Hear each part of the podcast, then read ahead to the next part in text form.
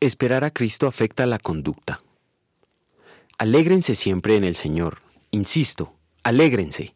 Que su amabilidad sea evidente a todos. El Señor está cerca. Filipenses 4 versículos 4 y 5. ¿Se caracteriza la vida cristiana por una conducta amargada e iracunda ocupada en hallar un pecado que condenar en el prójimo? Definitivamente no. Sabemos que nada merecemos de Dios y que somos salvos solo por su gracia. Esto nos causa mucha alegría y queremos hacer lo que la Biblia aconseja. Vivan con alegría su vida cristiana. Lo he dicho y lo repito. Vivan con alegría su vida cristiana. Que todo el mundo se dé cuenta de que ustedes son buenos y amables. El Señor Jesús viene pronto.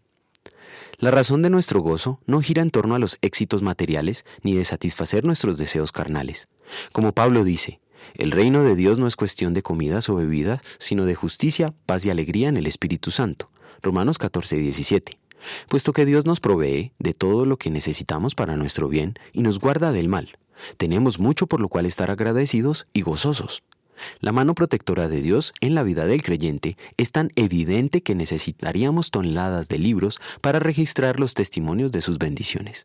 Sin embargo, eso no significa que los creyentes no sufrimos, y mucho menos que no debemos llorar nunca.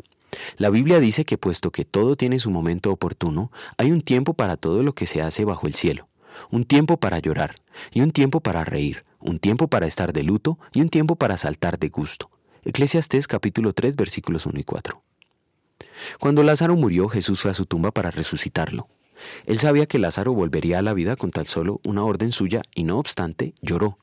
El llanto y el dolor son parte de nuestra naturaleza humana y no deben ser reprimidos. Ser cristianos no trata de aparentar estar alegre todo el tiempo. Dios no quiere que finjamos alegría ni nada. ¿Está afligido alguno entre ustedes? Que ore. ¿Está alguno de buen ánimo? Que cante alabanzas. Santiago 5:13. Es más, el Señor quiere que seamos solidarios con nuestros hermanos en la fe. Alégrense con los que están alegres, lloren con los que lloran. Romanos 12:15.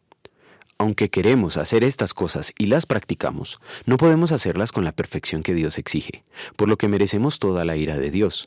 Cristo nos salvó de la ira al haber hecho esto perfectamente en nuestro lugar, y al haber sufrido el castigo que merecemos. En gratitud vamos a querer vivir con alegría, gozándonos en el amor de Dios. Oremos. Señor, por el poder de tu Evangelio, afírmame en la verdadera fe para la vida eterna, de modo que en gratitud evidencie el genuino gozo de tu salvación. Amén.